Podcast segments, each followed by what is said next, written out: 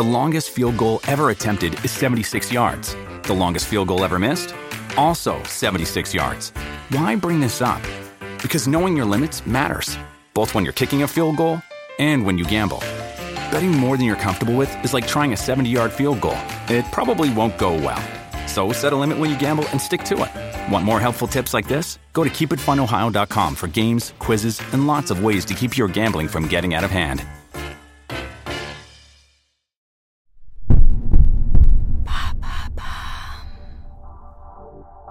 Bonjour, je m'appelle Alice Vacher et avec l'agence de podcast Bababam, nous avons décidé de lancer l'empreinte. Nous partons à la rencontre d'entrepreneurs, de PDG de grands groupes, de directeurs de la communication, de la RSE, qui se battent chaque jour pour valoriser l'image, l'empreinte de leur entreprise.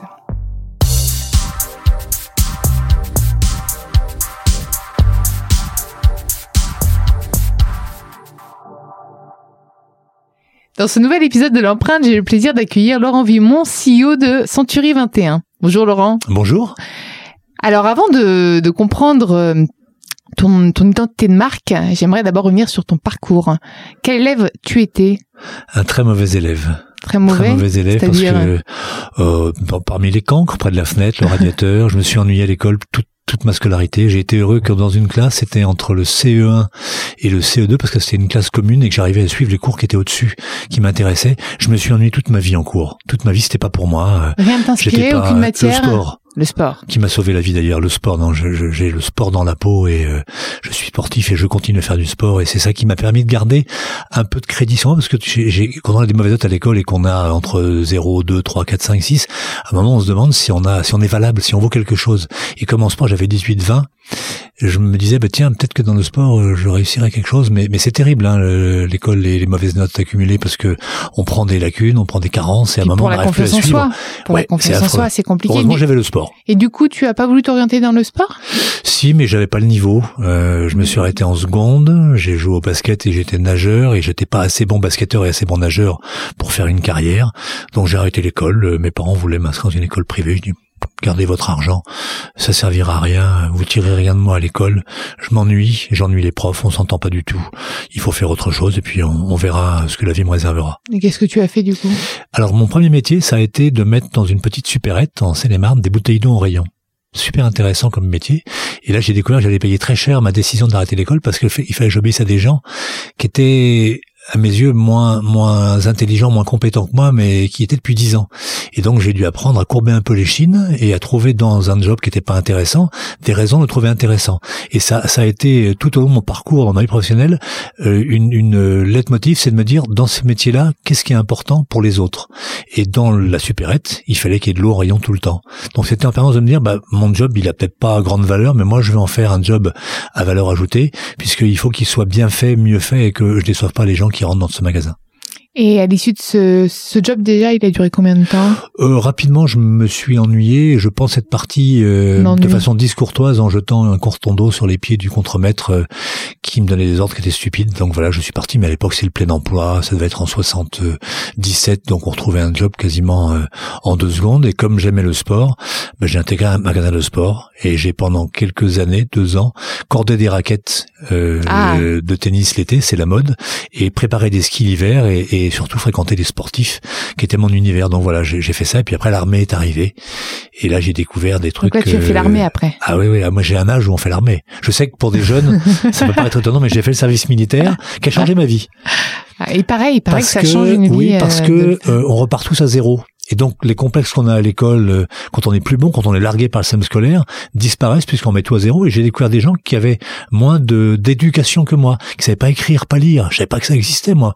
Dans un milieu favorisé, l'écriture, lecture et, et compter, c'était un truc de base. quoi. J'ai vu des gens que je pouvais aider, qui savaient ni lire ni écrire. Un fermier normand entre autres, euh, qui Alors que était. toi, tu te euh, dévalisais à cause de l'école. Finalement, Oui, là, puis- tu te puis- sentais un petit peu. Et puis euh, après, comme on est tous habillés pareil à l'armée et que Mm. on juge les gens sur leur qualité sociale. physique, leur mental, etc. bah, j'ai apparemment été un plutôt bon élément et euh, j'ai repassé les examens.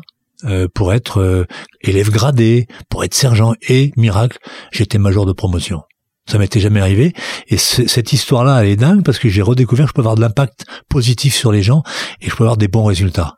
Et puis à la fin de l'armée, on m'a proposé de repartir, de resigner euh, pour m'engager. Euh, et puis j'avais à l'époque une, une, jeune fille à laquelle je tenais, dont j'ai pas voulu signer, et je suis euh, parti faire autre chose de tout à fait différent. Qu'est-ce que tu as fait du coup J'étais maître nageur sauveteur. Ah oui, donc vraiment plusieurs vies. Hein. Ah oui, à la piscine de Melun avec Philippe Lucas pendant trois ans. Ah.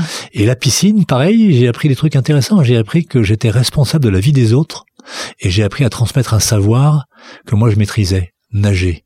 Et, et j'ai appris que quand on transmettait en disant j'en fais comme moi, ça fonctionne pas qu'il faut euh, comprendre qu'il faut découper les gestes en petits morceaux et que c'est pas la peine de montrer euh, sans qu'on ait avant expliqué comment ça fonctionnait, qu'on ait permis à chacun d'acquérir les bons gestes et bonnes techniques. Il faut ensuite les additionner les uns après les autres pour savoir nager correctement. Donc ça a été trois ans extrêmement intéressants, extrêmement riches, compliqués, euh, mais c'était une vie agréable. Alors on en voit que la partie extérieure l'été, la piscine quand il fait beau, l'hiver c'est moins rigolo, mais mais j'ai passé un moment agréable. Et ensuite, suite à ça, tu as fait quoi? Ensuite, je me suis dit, et c'est aussi dans la vie un truc qui m'a euh, guidé, euh, change pendant que tout va bien. N'attends pas d'être installé trop de façon trop confortable, change pendant que tu as les moyens de choisir. Et l'image que j'avais en tête, c'était des gens qui étaient là depuis 5 ans à la piscine, qui étaient euh, depuis 10 ans ou 15 ans pour certains, et qui sont encore pour l'un d'entre eux, et dont je voyais le corps changer. Et je me suis dit, à l'époque étant sportif, avec le petit maillot, pas de problème. Mais le maillot ne bougera pas. En revanche, je vais sûrement changer de corps. Et donc, il y a un truc qui ira plus avec l'autre. Donc, pendant que tu es encore possible, euh, cherche autre chose. Et je suis tombé sur une annonce dont le titre était Recherchons conseiller immobilier. Et là, ça a été un coup de foudre absolu, puisque j'ai découvert ce métier immobilier avec Michel Trollet, qui a créé après Century 21, on y reviendra sûrement, et j'ai découvert ce métier euh, exceptionnel qui consiste à sortir un budget, un projet, un rêve avec un logement, euh, sans qu'on soit capable de l'exprimer forcément, concrètement et facilement. Et donc, c'est une espèce de métier d'accoucheur d'idées, où il faut être capable d'écouter, de comprendre sur quel point les clients vont céder sans les frustrer, euh, mais mais, avec à chaque fois que ça fonctionne et qu'on a sorti le client et la maison, un truc incroyable qui est un coup de foudre absolu, c'est celle-là. Voilà. Et, et, les gens qui trouvent leur logement, dans l'ancien ils sont tous différents, ont un vrai coup de foudre et, euh, il y a dans l'œil des clients un, un, regard particulier de remerciement à celui qui a trouvé le logement. Et à ce moment-là, est-ce que cela s'appelait Century 21 ou c'est toi qui as créé le nom avec euh, ton associé Non, non moi j'étais juste collaborateur. Comment la marque est née en fait? Alors moi j'étais collaborateur dans l'agence Serim qui s'appelait comme ça à l'époque en 1983 et euh, cette agence était dirigée par Michel Trollet. Et c'est Michel Trollet qui en voyage aux États-Unis a découvert Century 21 qui est une marque américaine. Il a vu le concept, il voulait lancer une franchise en France et s'est dit plutôt que de réinventer un système complet, bah autant en acheter un, l'adapter au marché français. Et donc pendant deux ans, j'étais un cobaye puisqu'il a testé sur l'équipe qu'il avait en France le système euh, américain, l'a adapté au marché français. Et en 87, il a lancé le système en France et je l'ai rejoint au début pour faire les premières ventes de franchise. J'étais pas associé, j'étais jeune collaborateur. Euh, j'ai démissionné de mon poste de négociateur conseiller à l'époque pour choisir de faire des ventes de franchise, un système qui était le numéro un dans le monde, mais inexistant en France. Et donc j'ai appris euh, à écouter, j'ai appris à questionner, j'ai appris à convaincre les gens, je les ai accompagnés et au tout démarrage, on a fait signer 5, 10, 15, 20, 30, 40 agences immobilières qui ont rejoint le système et qu'on en fait ce qu'il est aujourd'hui, euh, le numéro un français d'immobilier, je pense. Et du coup, euh, à l'époque, comment est-ce que tu as installer cette image de marque Comment est-ce que Century 21 a, bah, a, émergé? Donc tu dis voilà au, début que tu grappillais un petit peu, euh, enfin tu, tu, prenais des parts de marché, etc. Mais comment l'histoire de, de Century 21 a été créée? Est-ce que vous êtes inspiré de l'histoire créée aux États-Unis ou est-ce que vous avez réadapté, réinventé tout un storytelling autour de. On a fait les deux. Les deux. Euh, on a fait les deux et on a inventé une façon de faire ce métier. Avant Century 21, les gens attendaient à l'agence que les clients arrivent. Nous, on a considéré que ça marchait pas comme ça. Euh, avant, ils appelaient euh, les journaux, euh, le Figaro et d'autres supports auprès des gens qui vendaient leur logement. On a considéré qu'il fallait être un cran en amont et qu'il fallait que le collaborateur soit beaucoup plus près de la vie des gens, une espèce de Monsieur Récoré pour ceux qui ont connu la pub Monsieur Récoré. la proximité, hein. voilà. Euh, non. Et, donc on a on a euh, construit système euh, de proximité des collaborateurs avec des gens qui n'étaient pas des vendeurs, mais qui seraient des futurs vendeurs en se demandant comment on pouvait intéresser les gens. Et en fait, quand on écoute un peu euh, et qu'on est un peu formé, l'immobilier, ça intéresse tout le monde tout le temps. Donc il a fallu construire aussi des stages de formation permettant aux gens de comprendre que ce métier est un vrai métier et qu'il repose sur des méthodes, des techniques comportementales, des techniques commerciales et puis des techniques juridiques, fiscales et financières. Et donc on a été les premiers à construire une académie de formation pour les managers qui à l'époque n'était pas manager, et pour les collaborateurs, en considérant qu'on ne peut pas être chargé de vendre une maison, de trouver une maison à quelqu'un, si au moins on n'est pas formé à, euh, le rapprochement entre une demande et puis un fichier, si on n'a pas une connaissance précise des environnements juridiques, fiscaux et financiers, si on n'est pas capable de faire un plan de financement. Donc on a beaucoup misé sur la formation, en considérant que il y avait un tas de, de sujets qui en permanence intéressaient les gens, un sujet tout simple. Combien vaut votre maison? En 87, il n'y a pas Internet. En 87, personne ne sait comment savoir ce que vaut son logement. Et donc, l'idée était de dire, bah, si on commençait par ça, et puis ensuite, quand on avait une maison à vendre, bah, il faut informer les voisins. Ils sont 35% à être en général des acheteurs potentiels, à avoir un ami qui veut acheter ou vendre. Et donc, on a mis en place un marketing, alors, qui est un marketing très léger, qui est maintenant un, un vieux marketing, mais qui était basé sur la proximité et sur la compétence. Et la signature de la marque à l'origine, c'est, vous allez changer d'avis sur les agents immobiliers. Voilà, c'est la promesse de l'époque.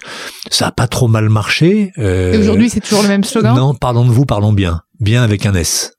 Parce qu'on ah. considère qu'il faut plus communiquer sur soi-même, sa marque, sa puissance, ses performances, mais que ce sont les gens. L'inbound marketing. Exactement. et que, et que le consommateur est intéressé plus par lui, par la marque qui lui parle. Donc, parlons de vous, parlons de bien. Et donc, tu te reconnais dans les valeurs de ta marque aujourd'hui?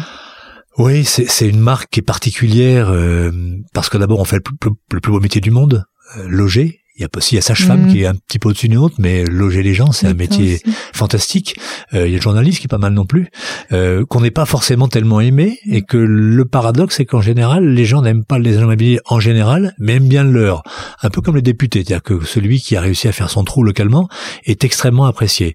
Après, sur sur la marque aujourd'hui, on essaie de la moderniser, on essaye d'écouter ce qui se passe. On a été les premiers à s'intéresser au digital, à, à considérer qu'il y avait une révolution à mener, mais qui était une évolution et que c'était une chance incroyable de participer à cette aventure.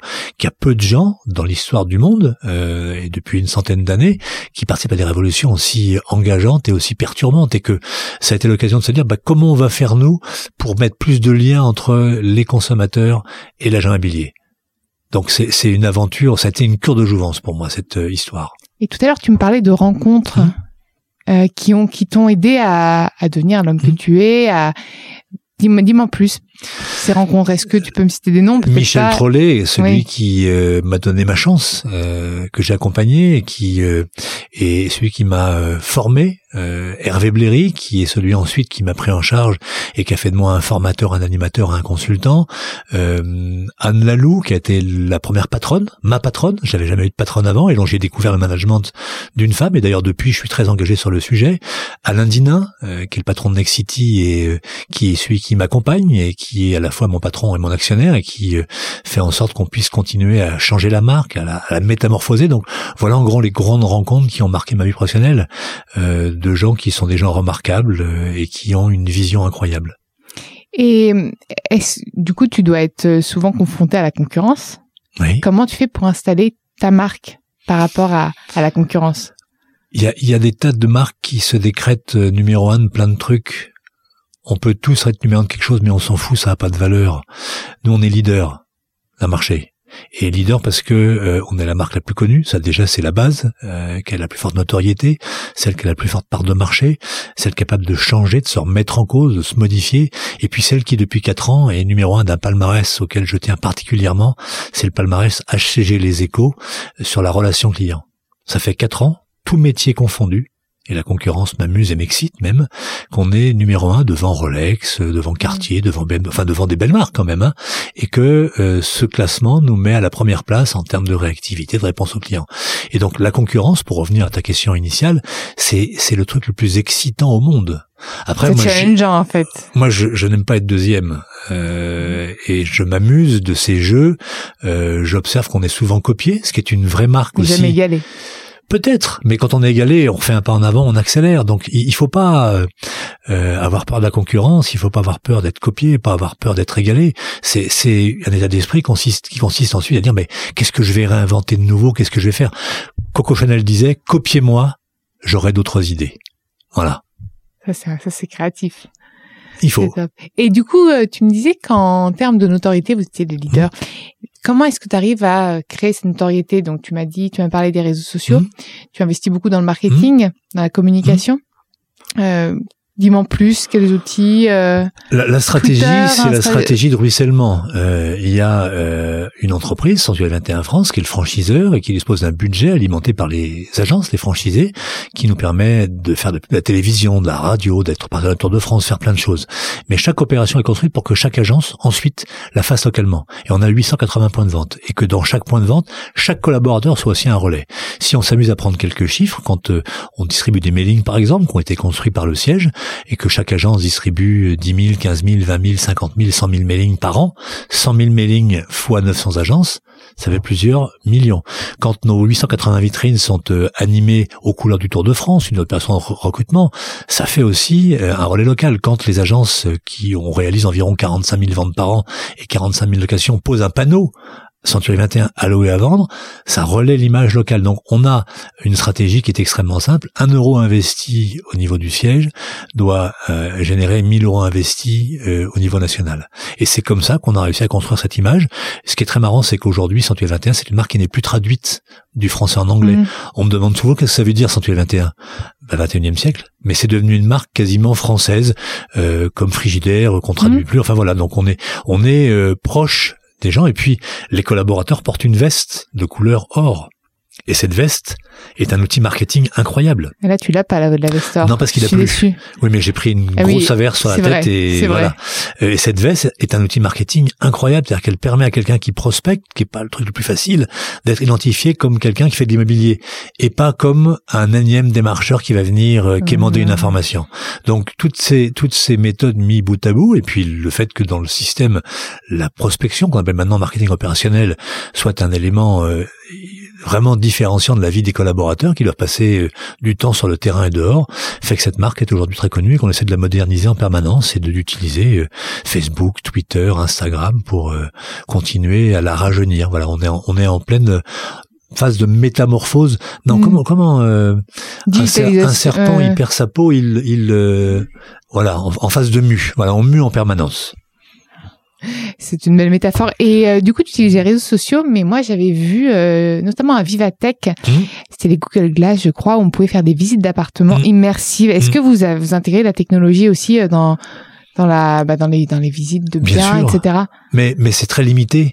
Euh, Google Glass d'abord a arrêté. Euh, Oui, c'est vrai, c'est vrai que ça a parce arrêté, que c'était mais- très intrusif et que ça dérangeait. Et puis qu'un appartement, c'est quelque chose qui est très particulier. Et dans l'ancien, ils sont tous différents.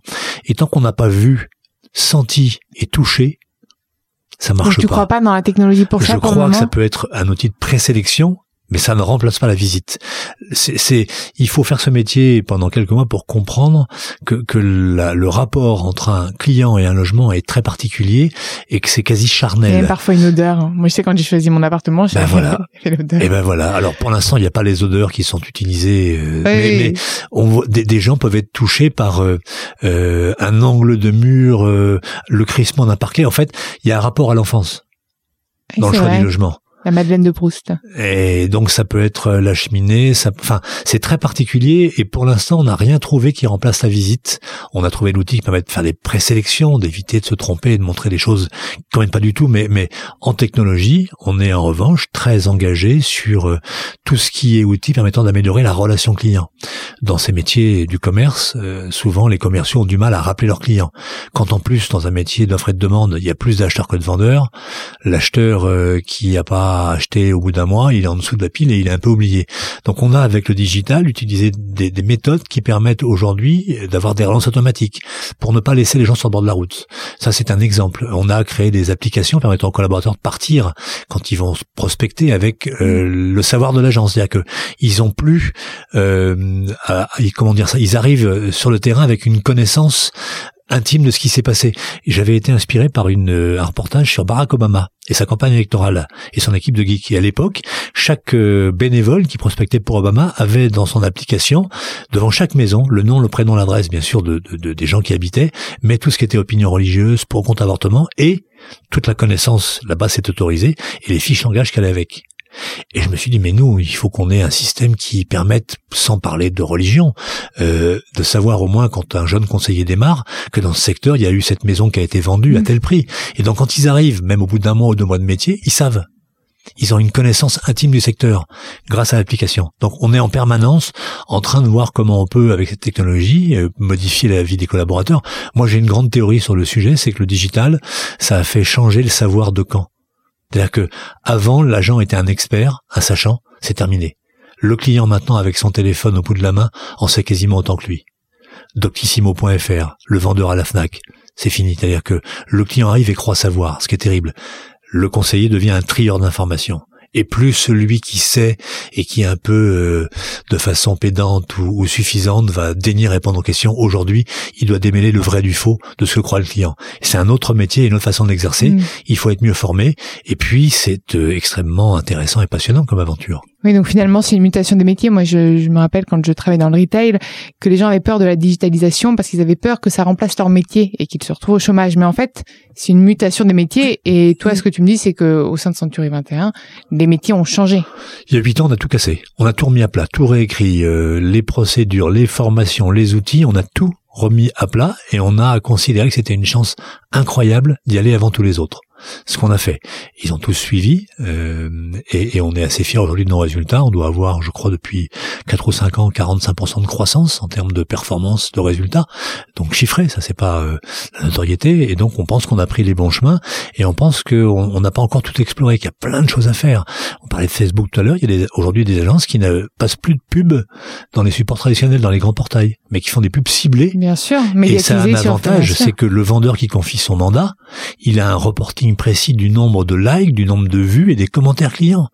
Il n'y a aucun outil qui fait ça. Twitter est un porte-voix exceptionnel. Instagram pour la vente de maisons. Et on a des analytics en plus sur les réseaux sociaux, ce qu'on n'a pas dans les. Moi, je mesure pas trop, trop, trop parce que je, je, je suis pas un obsédé du ROI. J'aime bien tester. Ouais, mais l'école euh, et le fait que j'ai pas de diplôme m'a forcé à cultiver l'instinct. Ah.